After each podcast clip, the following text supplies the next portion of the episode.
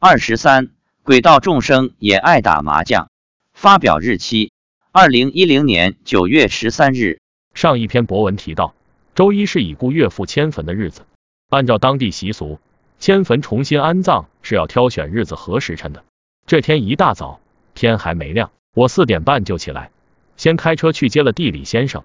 到郊区的陵园时，大概是五点二十分，天很黑，山上一片寂静，环境倒是不错，山清水秀，左右两边都能看到江面，白天的景色更是优美。只是这么早来到这个地方，心里感觉实在是很特别，因为有五六个人在一起操办，所以也没有恐惧的心理。当然，我一路上一直在持诵大悲咒，到了陵园，更是把车上的大悲咒碟片开得很响，希望众生能听到。不要来麻烦我们。让我佩服的是，这个陵园竟然有保安在晚上值班，一两个保安守着这么多轨道众生，实在是让人有点既毛骨悚然又肃然起敬。哎，赚一份工资过日子真是不容易啊！妻子告诉我，他昨晚一晚上都在做梦，梦里父亲在跟他说话聊天，聊了很多很多，说我们家是几个小孩里最好的，说他事业上还会有进步，还说他不喜欢安葬在农村老家。不喜欢跟他的弟弟在一起，喜欢迁出来跟我还健在的岳母，今后两个人一个墓。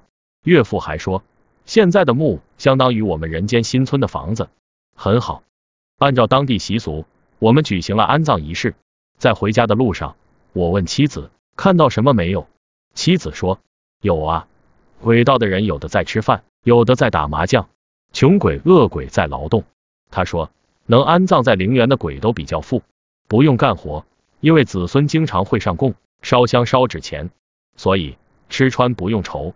妻子说，每当有人下葬时，轨道邻居有的还会过来祝贺，有的会跑过来看热闹，就像人间有谁家搬新家一样的道理。还没卖出去的墓穴，在下面就是一座还没人居住的房子，如果名字写上去了，这房子就有主人了。